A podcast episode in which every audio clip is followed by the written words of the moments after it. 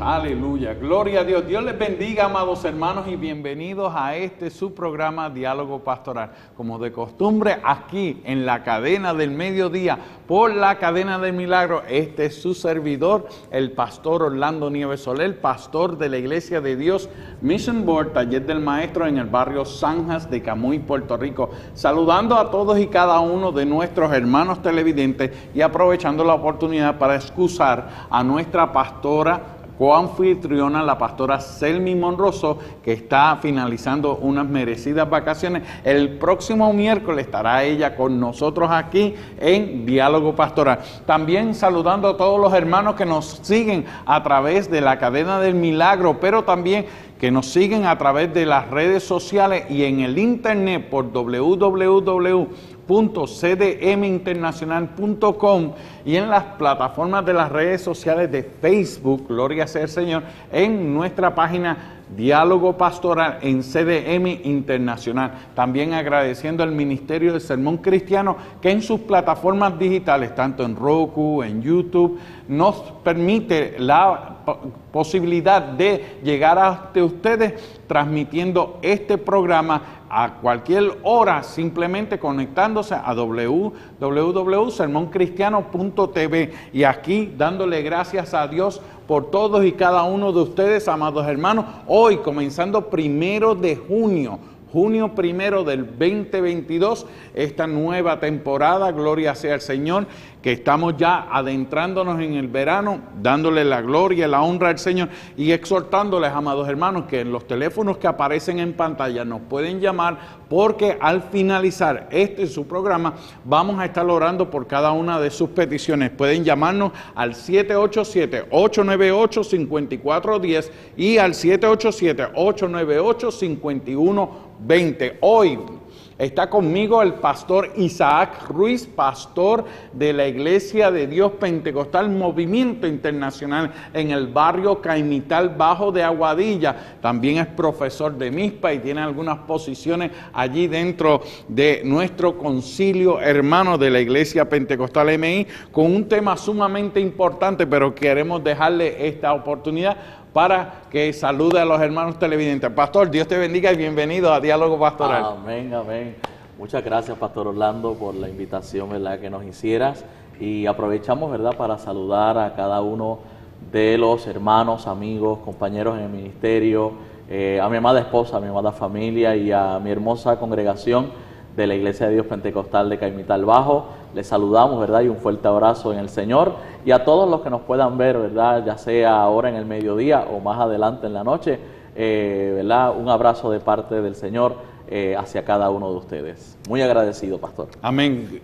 Así que no ajuste su televisor, parece que nos combinamos, el Espíritu Santo nos pone eh, sincronizados aquí, pero gracias al pastor Isaac Ruiz por estar aquí con nosotros, porque vamos a tocar un tema sumamente importante y eh, actualmente ha estado surgiendo unos comentarios, gloria sea al Señor, acerca de unas expresiones de un evangelista y eh, queremos tocar el tema Jesús contra cultura.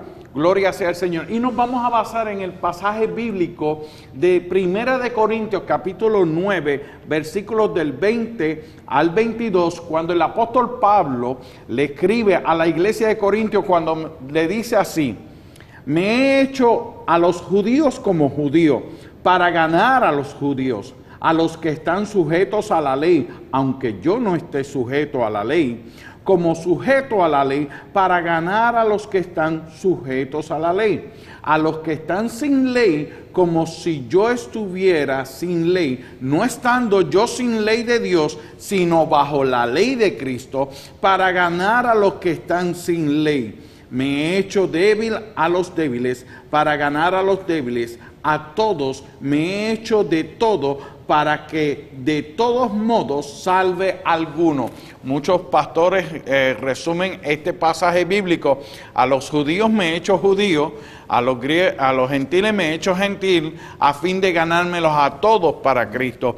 Y queremos empezar esto porque hubo una expresión de un evangelista que decía, si Cristo estuviera aquí hoy, tuviera flow pero no se queda ahí. Dice, porque Dios se acataba a los tiempos. Y quiero definirle lo que significa la palabra flow. Flow viene del término del inglés que significa ir según la corriente. En otras palabras, estar en la moda, estar en el momento, estar en común con lo del mundo. Gloria sea al Señor. Pero cuando dice porque Dios se acata a los tiempos. Y esto de acatarse a los tiempos, amados hermanos, acatar significa obedecer una orden, someterse. De cuando acá Dios se somete a los tiempos, cuando Dios es soberano, cuando Dios creó en el principio, era el verbo, el cielo y la tierra pasará, mas mi palabra no pasará. Y por ahí podemos hablar de muchos versículos cuando dice Jesucristo es el mismo ayer, hoy, por siempre, por los siglos. ¿Qué está pasando? ¿Será correcto decir que Dios se ajusta a los tiempos, pastor? Bueno, eh, tenemos que entender, ¿verdad?, a todos los que nos están escuchando en esta hora, que esto es una expresión que atenta contra lo que la misma Biblia expresa. ¿A qué nos referimos? Primero Dios se expresó en un momento dado al pueblo del Señor y le dijo, eh, cuán distantes son los cielos de la tierra, eh, así son mis caminos de vuestros caminos y así son vuestros pensamientos de, mis pensamientos. Entonces, decir que Dios se atempera, decir que Dios corre a, a cada tiempo, no, al contrario, Dios impacta los tiempos. Dios siempre, cuando usted mira la historia bíblica, no ha habido un solo momento en el cual Dios se atempere a X o Y tiempo. Al contrario, Dios irrumpe en el tiempo, Dios impacta el tiempo eh, y Dios cambia los tiempos. Para poder comprender esto un poco mejor, mire, eh, la Biblia nos enseña que Dios vive en una medida de tiempo que teológicamente se le llama como el ayón. El ayón significa la eternidad. Sea, Dios vive en la eternidad. A Dios, Dios no es víctima nunca del tiempo. Nosotros los seres humanos vivimos en un cronos, un tiempo lineal. Y cuando la eternidad irrumpe en nuestro cronos, en nuestro tiempo cronológico, se provoca algo llamado el kairos. ¿Y que es el kairos de Dios? Es una medida especial de tiempo donde lo espiritual, donde lo divino afecta a nuestra humanidad. Entonces, si vamos desde la perspectiva paulina, pastor, eh, Pablo establece que no nos adaptemos, ¿verdad? A este mundo. A este siglo. A este siglo, que no, no nos amoldemos en la manera de pensar de las corrientes de este tiempo. Eh, así que creo que es totalmente antibíblico el poder aseverar que Dios se atempera a los tiempos. Al contrario, Dios siempre va a trastornar eh, los tiempos del hombre, confunde el consejo de los gobernantes de la tierra y cada expresión bíblica que encontramos en la palabra del Señor nos muestra que Dios, y voy a usar una expresión pueblerina, eh, Dios le rompe el rancho siempre al ser humano y Dios rompe los paradigmas humanos. Si hay algo en lo cual Dios ha sido un especialista, es romper los paradigmas humanos. Los ¿Qué es un paradigma? Un paradigma es una fortaleza mental, es una forma de pensar. Y cada vez que el hombre, a través de las edades y a través de los siglos, tiene una manera de pensar, Dios viene y rompe esa manera de pensar. Eso es, eh, cuando hablas de esa manera, me estás remontando al pasaje bíblico cuando Jesús le enseña a sus discípulos y a sus seguidores, oíste que fue dicho, ¿eh? amarás a... Eh, pero odiarás a este, más yo digo, eh, trayéndole un, nuevo concepto, eh, yendo en contra de la cultura. Pero entonces eh, mi pregunta es, ¿de dónde esta persona saca del flow? ¿Qué, qué ejercicio hizo teológico para llegar a esto? Porque, porque en Lucas me dice a mí que cuando Jesús se para frente a todos en la sinagoga en Nazaret, a leer el libro del profeta eh, Isaías, él dice, el Espíritu del Señor está sobre mí por cuanto me ha ungido, ¿no? No es que tiene flor, es que fue ungido, ¿eh?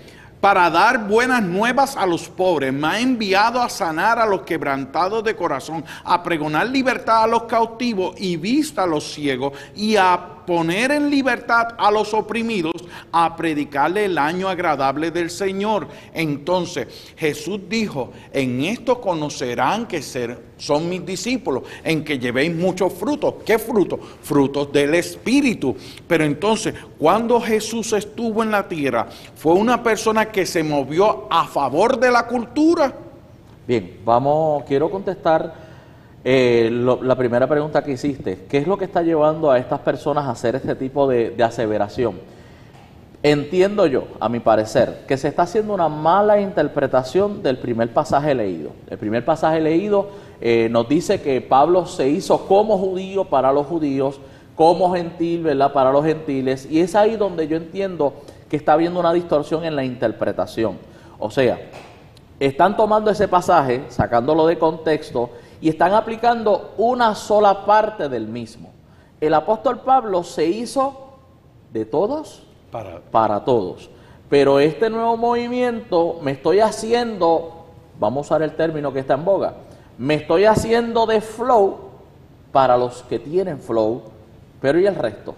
Es mi pregunta pastoral. Exclusivamente para ese grupo. Eh, y entonces los que no son del flow, a eso, ¿quién los va a evangelizar? Mm. Porque solamente nos estamos concentrando en una generación. Y algo que yo quiero que entienda la audiencia eh, y los hermanos que nos escuchan, pastor, es que actualmente las iglesias tenemos un gran reto. ¿Cuál es el gran reto? Y es que nuestras comunidades de fe tenemos sobre más de cinco generaciones convergiendo. Puede ser que una o dos generaciones se puedan sentir identificadas con la corriente que le llaman flow, ¿verdad? Por ciertos estilos musicales, etcétera. Pero ¿y las otras generaciones? Para ellos no hay salvación. Para ellos no se les puede hablar de una manera que ellos puedan comprender a diferencia de la otra generación que comprende de X o Y forma. Entonces ahí creo que estamos fallando. O sea, no, la Biblia, yo como pastor, yo tengo mi edad, pero yo tengo que ministrarle a la generación silente, que ahorita hablábamos que esa gente han salido unos tanques de guerra, pero tengo que ministrarle al baby boomers, tengo que ministrarle a mi generación, tengo que ministrarle a la generación millennials y todas las generaciones que sigan levantándose. ¿Ok? Que es, eso es importante que lo tengamos claro. Ahora, en el caso de Jesús, si Jesús fue eh, un personaje a favor de la cultura o contra cultura, pues voy a dar cuatro ejemplos. Y con estos cuatro ejemplos yo quiero que entendamos cómo obró Jesús. El primer ejemplo que quiero compartir es la boda de Caná. Cuando Jesús fue a la boda de Caná, ¿qué sucedió allí? Todos conocemos la historia, ¿verdad? Es eh, al novio no hizo provisión o la gente tomó más de lo debido y se quedaron sin vino.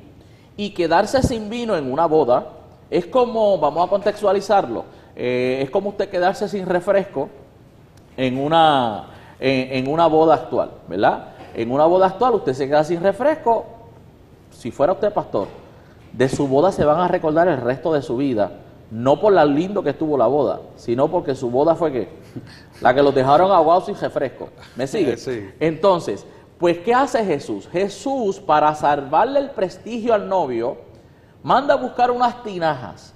Pero estas tinajas no eran cualquier tinaja, eran las tinajas utilizadas para la purificación.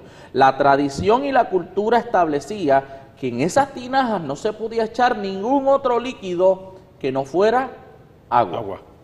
En cambio, Jesús hace un milagro eh, físico, químico, adicional, trabaja en el tiempo, porque para usted hacer un vino de buena calidad, pues hay que pasar un buen tiempo. Pues Jesús hizo todos esos milagros, pero no solamente ese es el punto, sino que utilizó un instrumento prohibido para almacenar vino.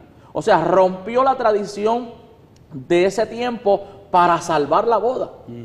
¿Me sigue? Entonces, eso es algo que a veces la gente no logra comprender. Y usted me dirá, pero es que eso era una cultura religiosa.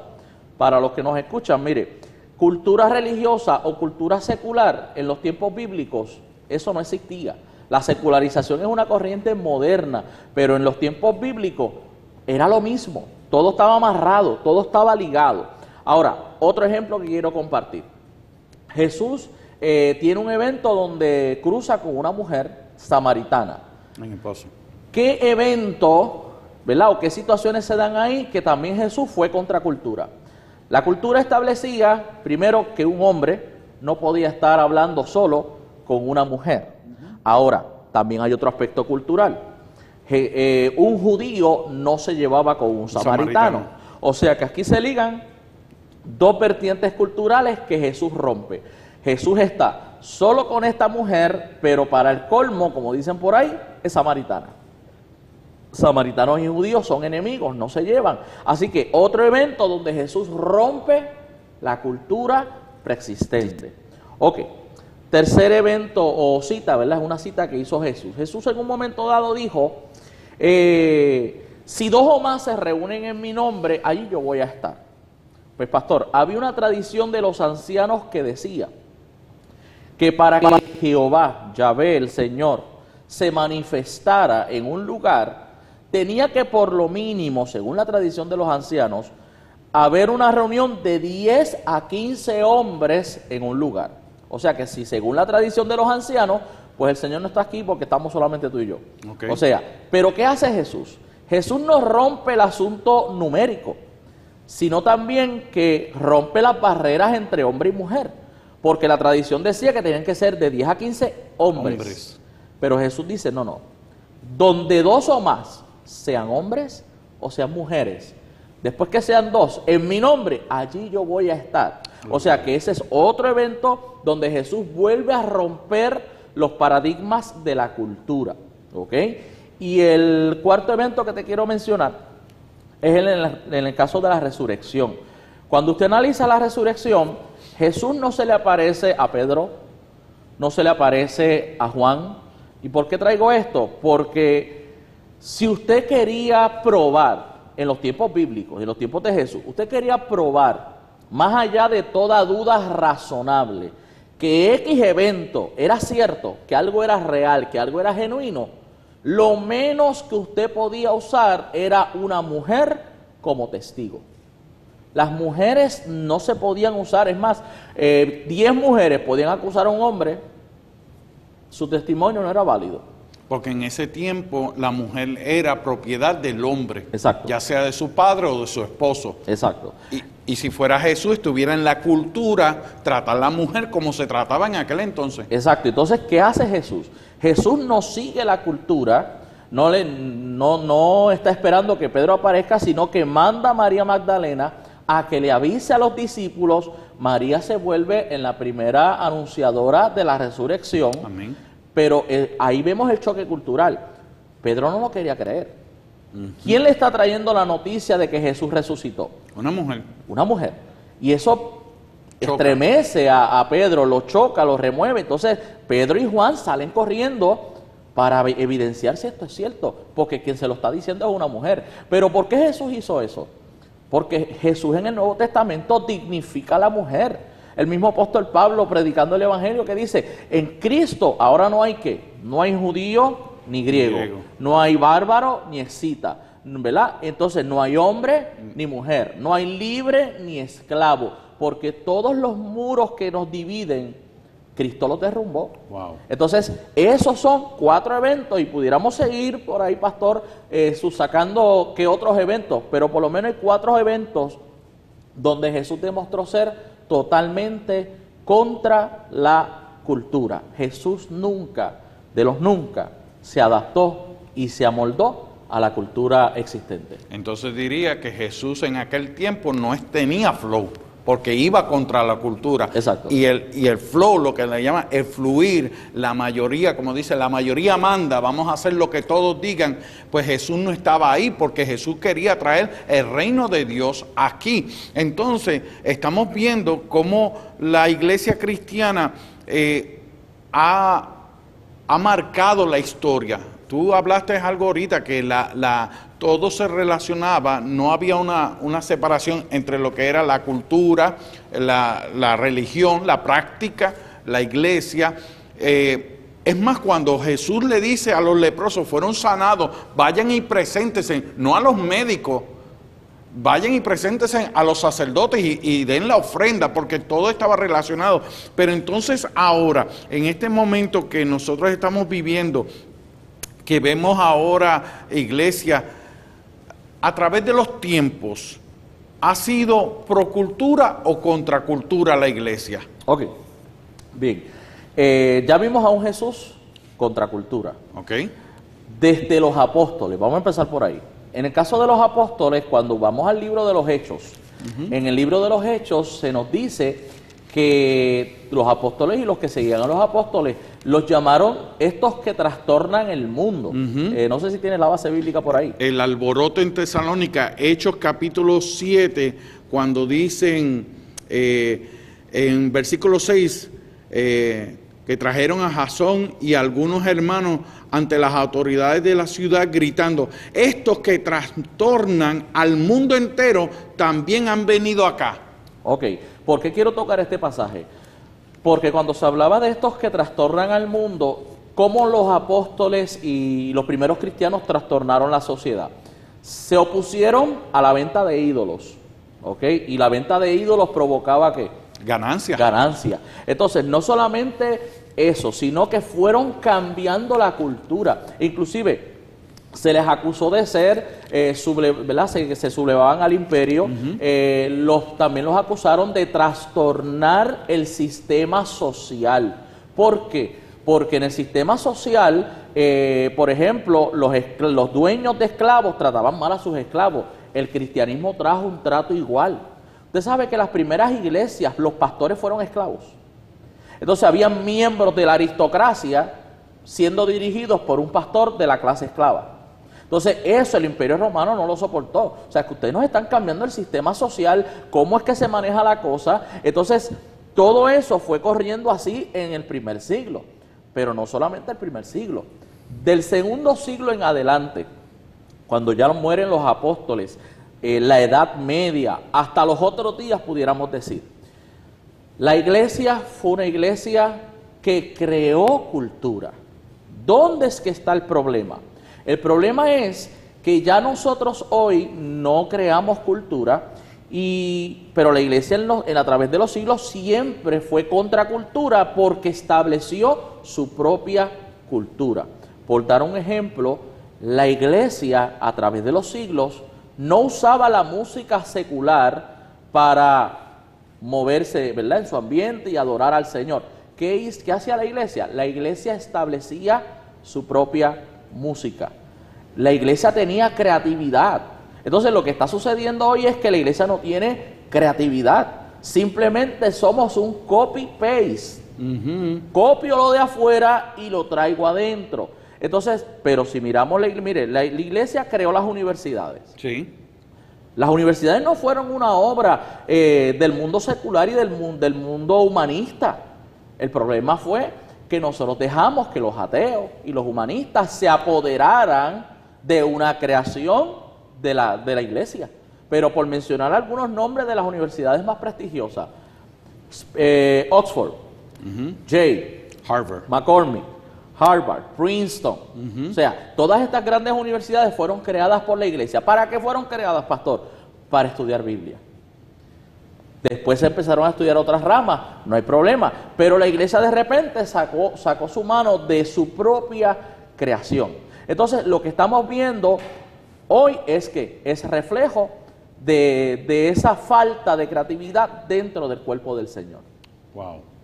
Vamos a hacer, amados hermanos, una breve pausa y regresamos con este tema sumamente importante e interesante, Jesús contra cultura, con nuestro pastor Isaac Ruiz. Así que no se despegue de este televisor, de su celular, de este programa, porque regresamos en breve. Dios les bendiga. Sermón Cristiano. También nos puedes escuchar en las siguientes redes sociales. Facebook, YouTube, Instagram, Twitter. Además de las aplicaciones para celulares, Android y iPhone en nuestra página sermoncristiano.tv. Gloria a Dios. Dios los bendiga, amados hermanos, y qué bueno que están de regreso con nosotros aquí en Diálogo Pastoral. Si se perdió algún segmento de este subprograma esta misma noche, en el horario de 10 a 11 de la noche, por supuesto, por la cadena del milagro, puede sintonizar este subprograma Diálogo Pastoral o entrar a la plataforma de Facebook que en Diálogo Pastoral en CDM Internacional vamos a estar subiéndolo gracias al Ministerio Sermón Cristiano. Estamos estamos hablando con el pastor Isaac Ruiz de la Iglesia de Dios Pentecostal MI de el barrio Caimital Bajo en Aguadilla y profesor del MISPA acerca del tema Jesús contra cultura. Y estábamos hablando acerca de esta expresión que había hecho un evangelista, que si Cristo estuviera aquí hoy, tuviera flow, porque Dios se acataba a los tiempos. Y tengo esta pregunta, entonces, ¿cuáles han sido los efectos dentro de la iglesia. Vemos cómo a, muchas iglesias ahora los pastores no quieren usar corbata y esto no es de corbata, esto no es de chaqueta, porque si vamos a la India, si vamos a África, de generación a generación, la ropa viene y va. Antes usaban togas todo el mundo, pero que si, que si yo no subo con maones apretados, camisa, si no tengo tatuajes, pues entonces no estoy en el flow, ¿eh? en la corriente. ¿Cuáles han sido los efectos dentro de la iglesia? Bien, eh, ahorita hablábamos, ¿verdad? Eh, a los que, amigos que tal vez se estén conectando ahora, estábamos hablando de que la iglesia en los tiempos pasados tuvo siempre un poder creativo. Okay. ¿verdad? Tuvo creatividad, eh, la iglesia creaba su propia música, inclusive hay música hoy moderna que fue creada por la iglesia.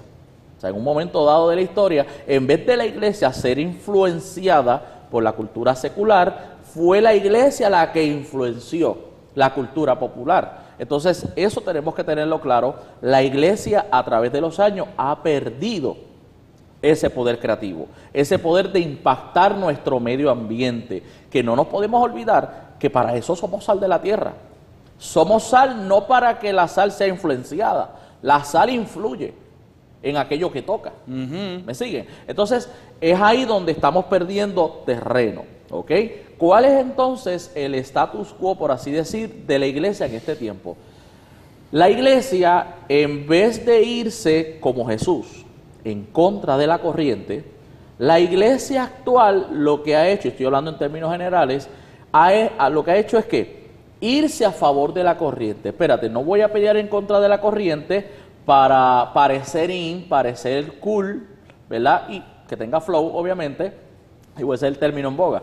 Eh, entonces, para, para caer bien, y algo que no nos podemos olvidar, es que Jesús dejó claro que nosotros nos íbamos a caerle bien al mundo. Jesús dejó claro que el mundo nos iba a aborrecer por causa de Él. Y nos da una bienaventuranza. Bienaventurado cuando por mi causa que os persigan, os vituperen y digan toda clase de mal contra vosotros mintiendo. Entonces el problema es que hemos querido evitar esa venida del Evangelio y hemos querido presentar un Jesús bien chévere, un Jesús que te bendice, un Jesús que te prospera, un Jesús que te va a dar dinero, que te va a dar Mercedes, BMW, que te va a dar todo tipo de carro. Y, y claro, para sonar bien, pues voy a evitar todo lo que pueda ser confrontativo al mundo. Entonces me copio de lo que el mundo tiene. Entonces, ¿qué ha pasado? Que los cultos nuestros, por ejemplo, en vez de ser un culto de adoración colectiva, se ha vuelto en un concierto. Un espectáculo. Sí, entonces, ¿por qué? Porque ahora el resto no viene a adorar. La comunidad de fe no viene a cantar junto con quien dirige. Ahora todos venimos a ver el espectáculo.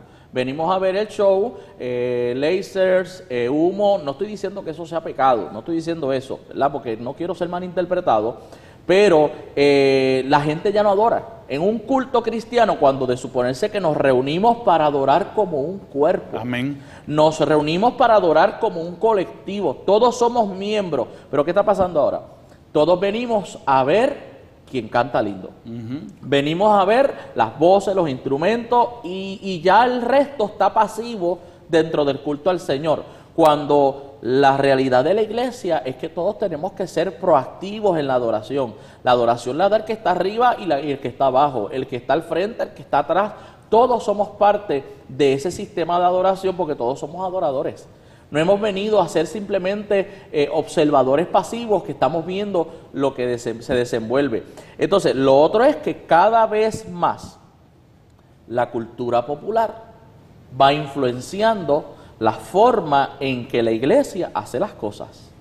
En vez de ser una iglesia que tenga su propia cultura, mire, me da tristeza, pero muchos de los que hablan de esto hablan de reino hablan el reino de los cielos y muchas prédicas de reino. Y yo creo en el reino porque Jesús lo predicó. Amén. Pero si hablamos de reino, los reinos tienen una cultura. Entonces, si por ejemplo yo como puertorriqueño voy a África, yo no soy africano, yo soy puertorriqueño. Y yo seguiría hablando como puertorriqueño que soy. ¿Me sigue? Entonces, si soy cristiano, hay una cultura que ha sido establecida en la palabra. Entonces, queremos que dejar esa cultura que no le gusta al mundo, porque es que al mundo nunca le va a gustar la cultura del reino de los cielos. Vamos a ser apáticos al mundo. Entonces, pues dejo esta cultura y me muevo a la cultura moderna, me muevo al, a temperarme a los tiempos, al ajustarme a lo que está sucediendo para ser cool, para ser llamativo, para llenar templos, para subir las arcas. Y se nos está olvidando cuál es nuestra labor principal, que es buscar las almas. Amén. No es ser cool, ¿ok? No es tener flow, es dejarles saber cuál es su situación ante Dios y traerlos traerlos al Evangelio y que sea el Espíritu Santo el que cambie y transforme. Y es lo que hemos estado viendo porque muchos cantantes eh, cristianos se fueron al mundo o han cambiado su manera de vestir para copiarse y ya uno no sabe distinguir al uno del otro, pero cuántas personas hemos visto que se apartan de los caminos del Señor y son estrellas, eh, Elvis Presley, eh, otros cantantes por ahí, vamos a, no para mencionar uno solo, pero vemos cómo personas se han ido de la iglesia para este mundo y entonces se apartan, inclusive agrupaciones, ahora una iglesia eh, que tiene un ministerio de adoración mundialmente reconocido con mega iglesia, está cerrando.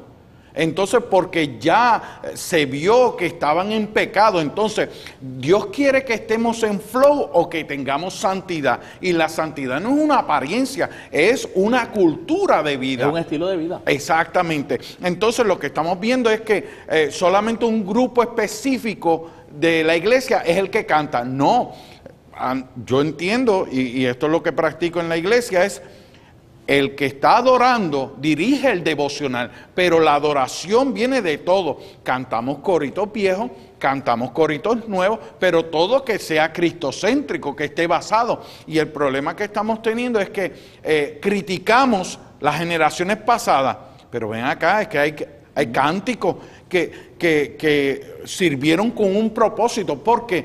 Porque tuvimos una generación que no tuvo el privilegio, no tuvo la bendición de ir a estudiar, de ir a la escuela, de terminar la elemental. ¿Y qué se le quedaba grabado? El mensaje de la palabra de Dios. La fe viene por el oír y el oír la palabra de Dios. Pero la palabra de Dios puede ser predicada, puede ser leída, pero también cantada.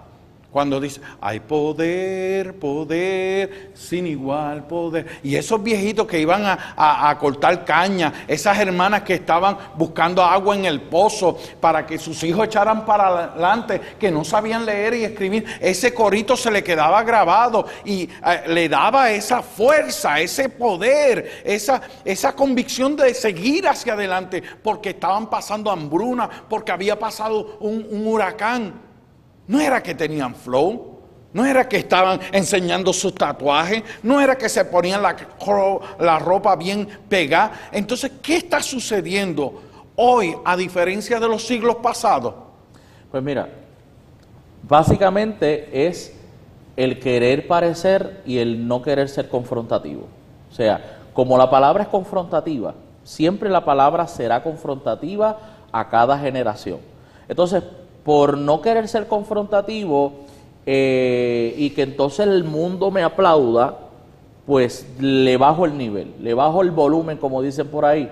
Eh, y entonces hemos cambiado el discurso, hemos cambiado el sermón a un sermón que sea más agradable al oído.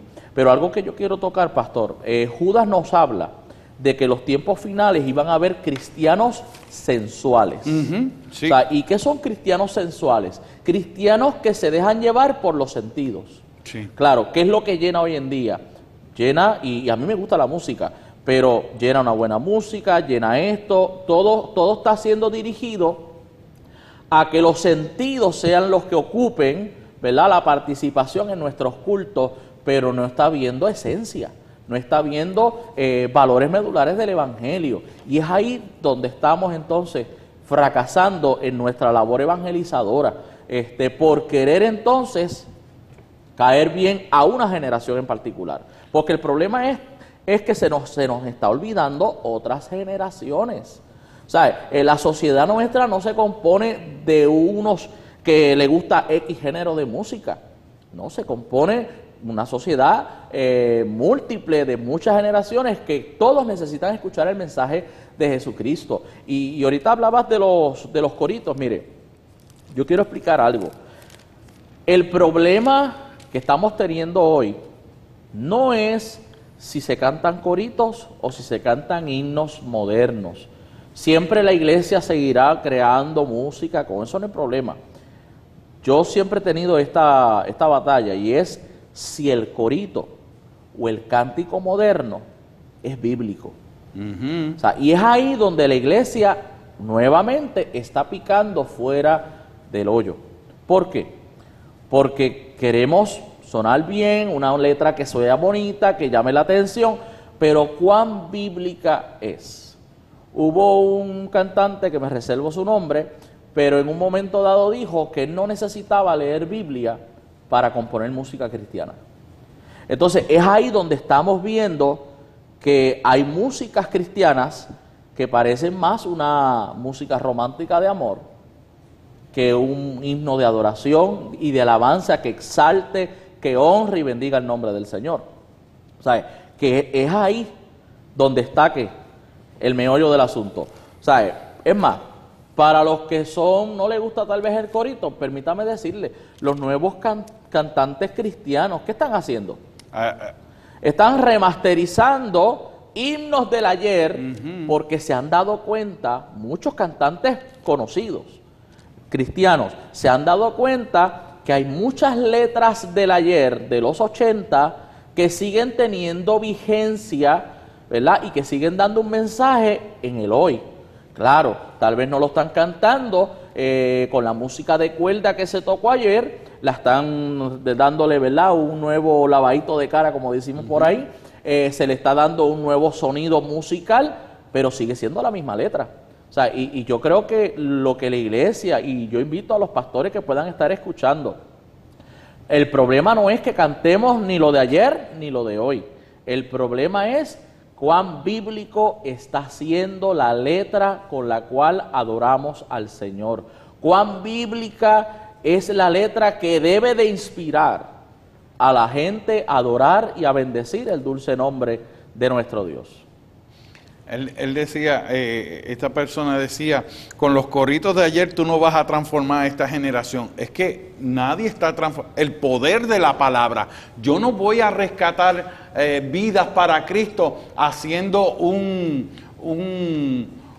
una actividad o abriendo... Eh, cosas dentro de la iglesia que no se debería hacer, porque no es que está, es pecado, pero tú sabes, cuando tú no sientes la nube de Jehová, la shequina de Jehová, cuando tú no ves la gloria de Dios descender, pues hay que meterle humo, hay que ponerle luces para, para entonces, ante la ausencia de, pues vamos a, a, a provocar qué, provocar qué cuando dice la palabra del Señor que los sacerdotes no podían ministrar porque la gloria de Jehová había descendido en aquel lugar, era porque estaban adorando todos juntos, no un grupo exclusivo. Y entonces él, él dice, esta generación sabe lo que es sabiduría.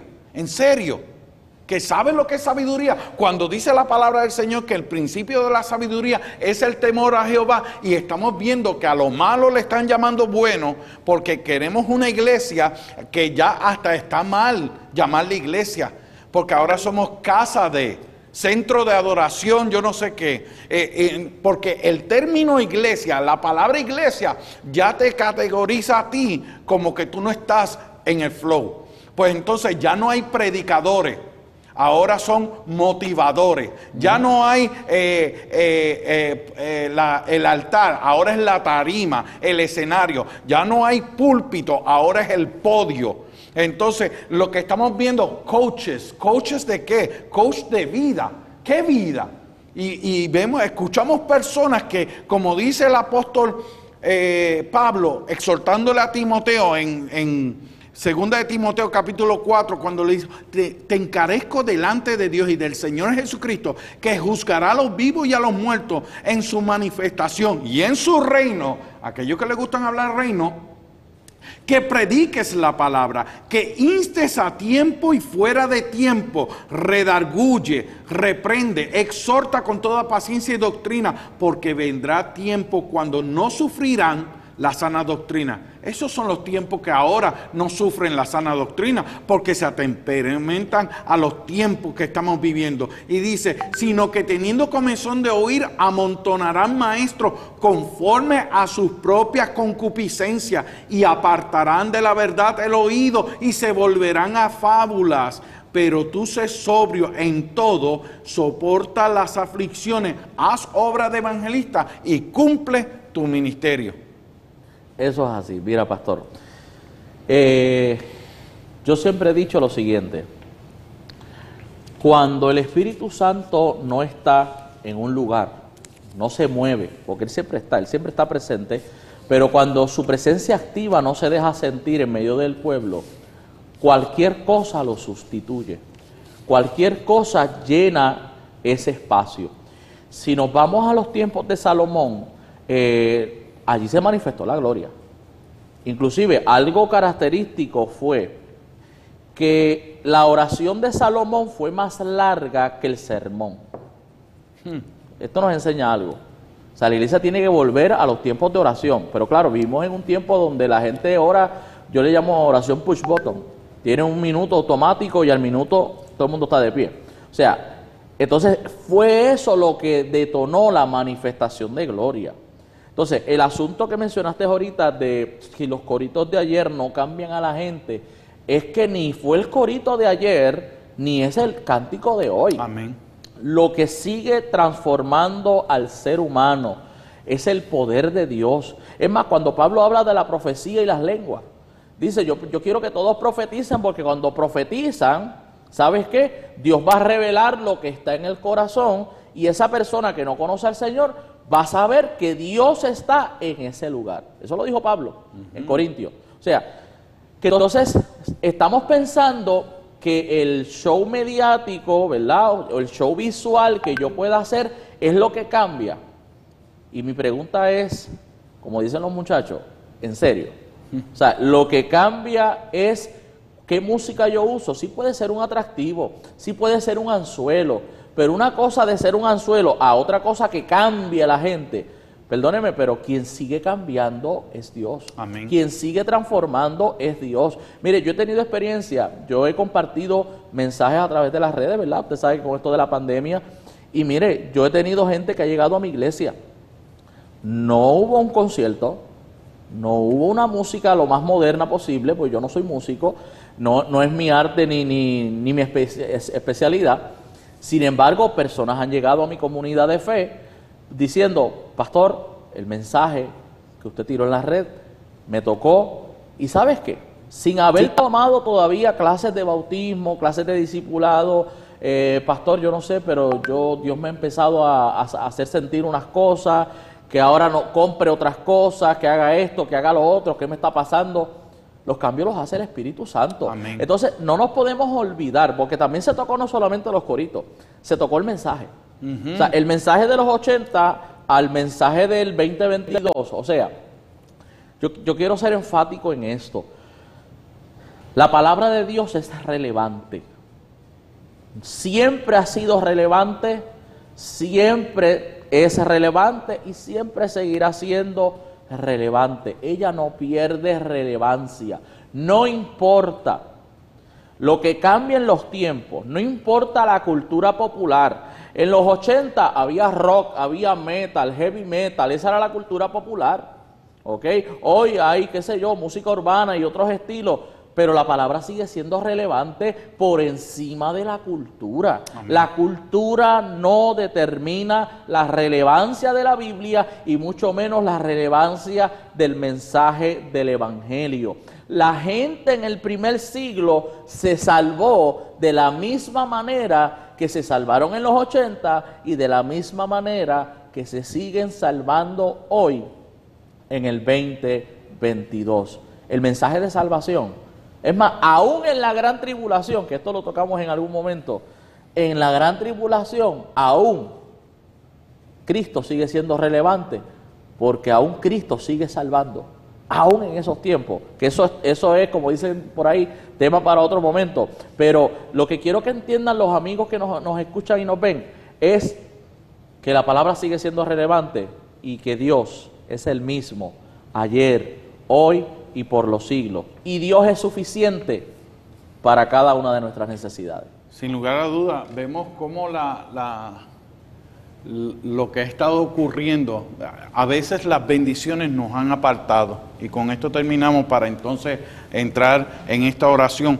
Pero esto no se trata de un flow, esto no se trata de atemperarnos, como decía el pastor, porque de, de qué vale el flow cuando no hay comida en la alacena. ¿De qué vale el flow cuando estamos en, la India, en África, en Europa, en, en los confines de la tierra? Allí llega la palabra de Dios, transforma los corazones, toca los corazones. La persona se arrepiente, se convierta y acepta a Jesucristo. ¿Qué es lo que predicamos? ¿Qué es lo que enseñamos a lo largo de todos los años? Que Jesucristo sana, salva, bautiza con Espíritu Santo y fuego y que viene pronto por su iglesia. Ese es el mensaje. Y no me avergüenzo del Evangelio porque es poder de Dios.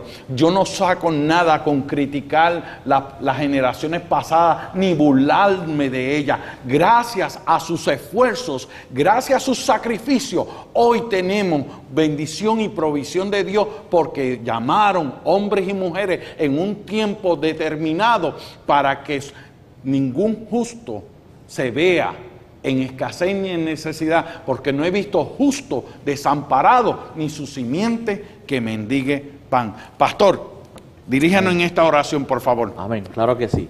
Eh, le invito a todos los amigos y hermanos que nos unamos en oración por cada una de estas peticiones. Elevamos el clamor en esta hora. Padre eterno. En el dulce y maravilloso nombre de, Jesús. Estoy, Señor, en común acuerdo con mi hermano, el pastor Orlando Nieve, y con cada uno de los hermanos y amigos que nos ven a través de esta hora, Señor, en este programa. Señor, mira cada petición. Cada petición, Señor, de salud, de enfermedad. Tú conoces, Señor, a cada uno de, estas, de estos hermanos que han puesto sus peticiones. Nosotros seguimos predicando un Dios que sana, un Dios que salva, un Dios que transforma. Por tanto, Dios eterno, te pedimos que, Señor, tú seas tocando las vidas, tú seas sanando, tú seas operando milagros. Tú eres el Dios que te especializas en lo imposible. Lo imposible, tú lo haces posible para tu gloria y para tu honra. Señor, no importando el diagnóstico, no importando lo que la ciencia haya dicho, oh mi buen Señor, tú creas en esta hora, tú transformas, oh Dios eterno, tú haces milagros creativos en esta hora, tú tocas órganos afectados y comienzas a glorificarte sobre los cuerpos de, de mis hermanos, tú comienzas a suplir la necesidad de aquel que no tiene, Señor, porque tuyo siempre es el poder y sabemos que escucharemos testimonio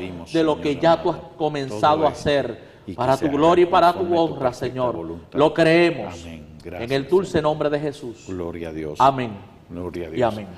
Pastor, unas palabras finales a nuestros televidentes.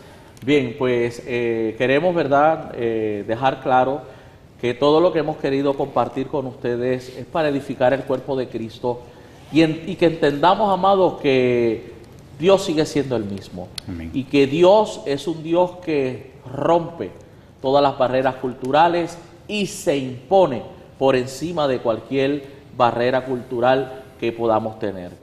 Así que les animamos a seguir hacia adelante eh, y sigamos buscando del Señor, enfocados en Cristo, porque cuando nos desenfocamos, hacemos el trabajo mal, hacemos, como dice por ahí, el surco viradito y necesitamos, ¿verdad?, eh, seguir haciendo el trabajo que nos ha puesto el Señor a hacer. Y como dijo nuestro Señor Jesucristo, esto no es que te vayas ni a la derecha ni a la izquierda, hay que seguir el camino y el camino es nuestro Señor Jesucristo. Así que te invitamos, busca una iglesia que se predique del Padre, del Hijo y del Espíritu Santo. Y amado pastor y pastora, sigue sigue haciendo la obra del Evangelio, predicando las buenas nuevas de salvación, porque Cristo viene pronto para buscar su iglesia. Su iglesia viene a buscar y dará a cada uno conforme sus riquezas en gloria. Dios te bendiga, Dios te iguale. Nos veremos el próximo miércoles aquí en Diálogo Pastoral.